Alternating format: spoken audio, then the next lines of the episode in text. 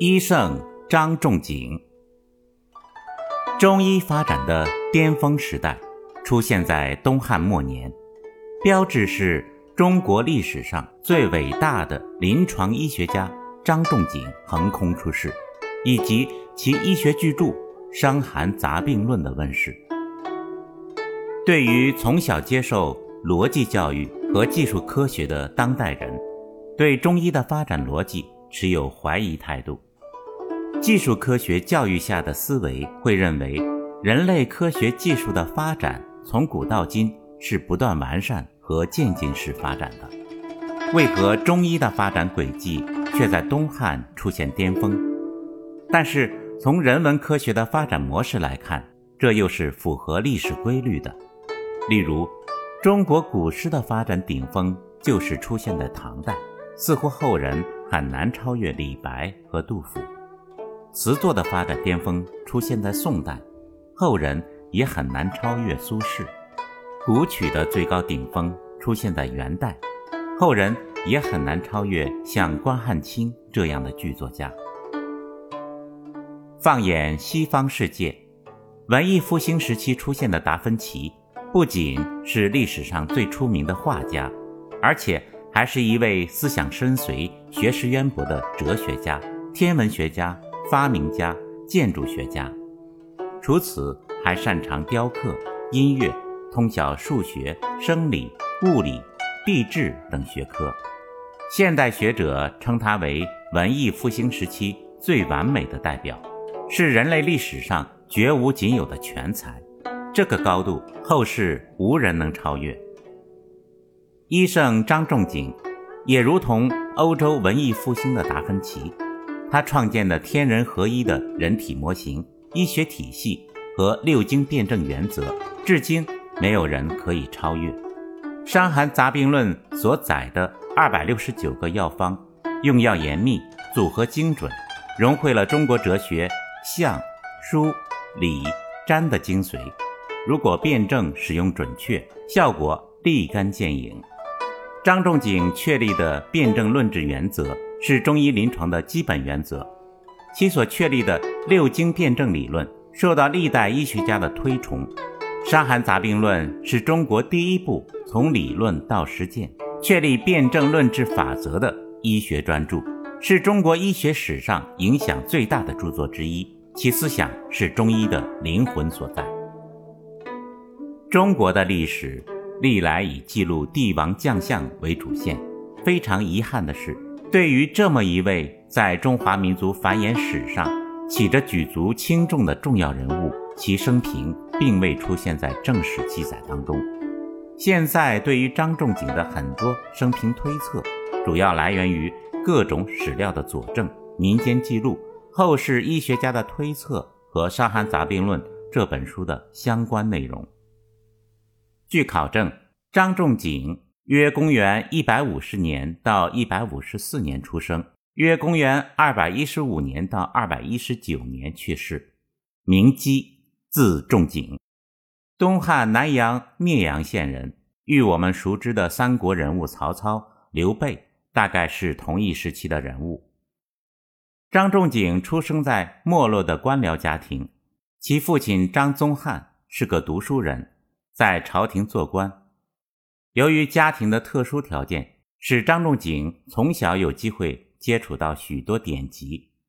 他也笃实好学，博览群书，并且酷爱医学。他从史书上看到扁鹊望齐桓公的故事，对扁鹊高超的医术非常钦佩。与眉览越人，入国之诊，望其侯之色，未尝不慨然。叹其才秀也。当时的社会，农民起义此起彼伏，兵祸绵延，到处都是战乱，黎民百姓饱受战乱之灾，加上疫病流行，很多人死于非命，生灵涂炭，横尸遍野，惨不忍睹。而府衙自顾不暇，为争权夺势发动战争，这使张仲景。从小就厌恶官场，轻视仕途，怜悯百姓，萌发了学医救民的愿望。汉桓帝延熙四年，在张仲景十岁左右时，拜同郡医生张伯祖为师，学习医术。张伯祖当时是一位有名的医家，他性格沉稳，生活简朴，对医学刻苦钻研，每次给病人看病开方都十分精心、深思熟虑。经他治疗过的病人，十有八九都能痊愈，他很受百姓尊重。张仲景跟他学医非常用心，无论是外出诊病、抄方抓药，还是上山采药、回家炮制，从不怕苦，不怕累。张伯祖非常喜欢这个学生，把自己毕生行医积累的丰富经验毫无保留地传给他。比张仲景年长的一个同乡何勇对他颇为了解，曾说：“君用丝精而韵不高。”后将为良医，意思是说张仲景才思过人，善思好学，聪明稳重，只要专心学医，将来一定能成为有名的医家。何勇的话更加坚定了张仲景学医的信心。从此，他学习更加刻苦，博览医书，广泛吸收各医家的经验，用于临床诊断。很快，青出于蓝而胜于蓝。超过了他的老师，当时的人称赞他其实用精微过其师。张仲景提倡勤求古训，认真学习和总结前人的理论经验。他曾仔细研读过《素问》《灵书》《难经》《阴阳大论》《胎炉药录》等古代医书，其中《素问》对他的影响最大。《素问》说：“夫热病者，皆伤寒之类也。”又说：“人之伤于寒也，则为热病。”张仲景根据自己的实践，对这个理论做了发展。他认为伤寒是一切热病的总名称，一切因为外感而引起的疾病都可以叫做伤寒。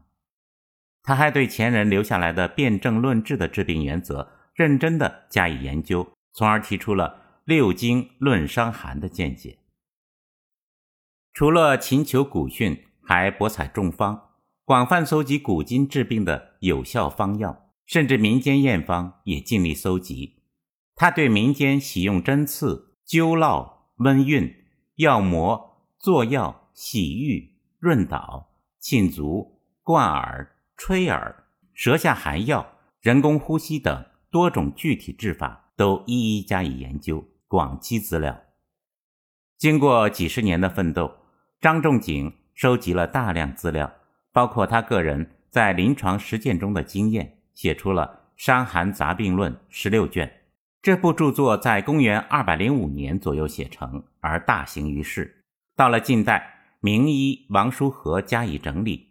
到了宋代，宋仁宗下令成立国家校正医书局。《伤寒杂病论》这部医学巨著，在张仲景去世大约八百年以后，才以政府的名义。正式出版，被分为《伤寒论》和《金匮要略》两本书。汉代从汉武帝开始实行举孝廉良才的选官制度。举孝廉，这是汉代发现和培养官吏预备人选的一种方法，规定每二十万户中每年要推举孝廉一人，由朝廷任命官职。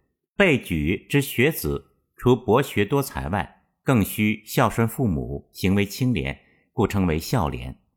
在汉代，孝廉已作为选拔官员的一项科目，没有孝廉品德者不能为官。东汉末期多举世家子弟，张仲景由于他父亲曾在朝廷做过官，承袭家门，在灵帝时被周俊举为孝廉，进入官场。在建安年间。被朝廷指派为长沙太守，长沙郡下辖襄、罗、益阳、阴山、零陵、衡山、宋、贵阳等九县，但他仍用自己的医术为百姓解除病痛。在封建时代，做官的不能随便进入民宅接近百姓，可是不接触百姓就不能为他们治疗，自己的医术也就不能长进。于是张仲景想了一个办法，择定每月初一和十五两天，大开衙门，不问政事，让有病的百姓进来，他端端正正地坐在大堂上，挨个儿的仔细为群众诊治。他让衙役贴出安民告示，告诉老百姓这一消息。他的举动在当地产生了强烈的震动，老百姓无不拍手称快，对张仲景更加拥戴。时间久了，便形成了惯例。每逢农历初一和十五的日子，他的衙门前便聚集了来自各方求医看病的群众，甚至有些人带着行李远道而来。后来，人们就把坐在药铺里给人看病的医生通称为“坐堂医生”。用来纪念张仲景。大兵之后必有灾年。东汉末年，战乱频繁，不断的战争导致瘟疫流行。建安年间，瘟疫大流行前后达五次之多，使很多人丧生，一些市镇变成了空城。其中，尤以死于伤寒病的人最多。如张仲景的家族，原来有两百多人，自汉献帝。建安元年以来，在不到十年的时间里，就死了三分之二，其中十分之七是死于伤寒。张仲景针对这些情况，下决心要控制瘟疫的流行，根治伤寒病。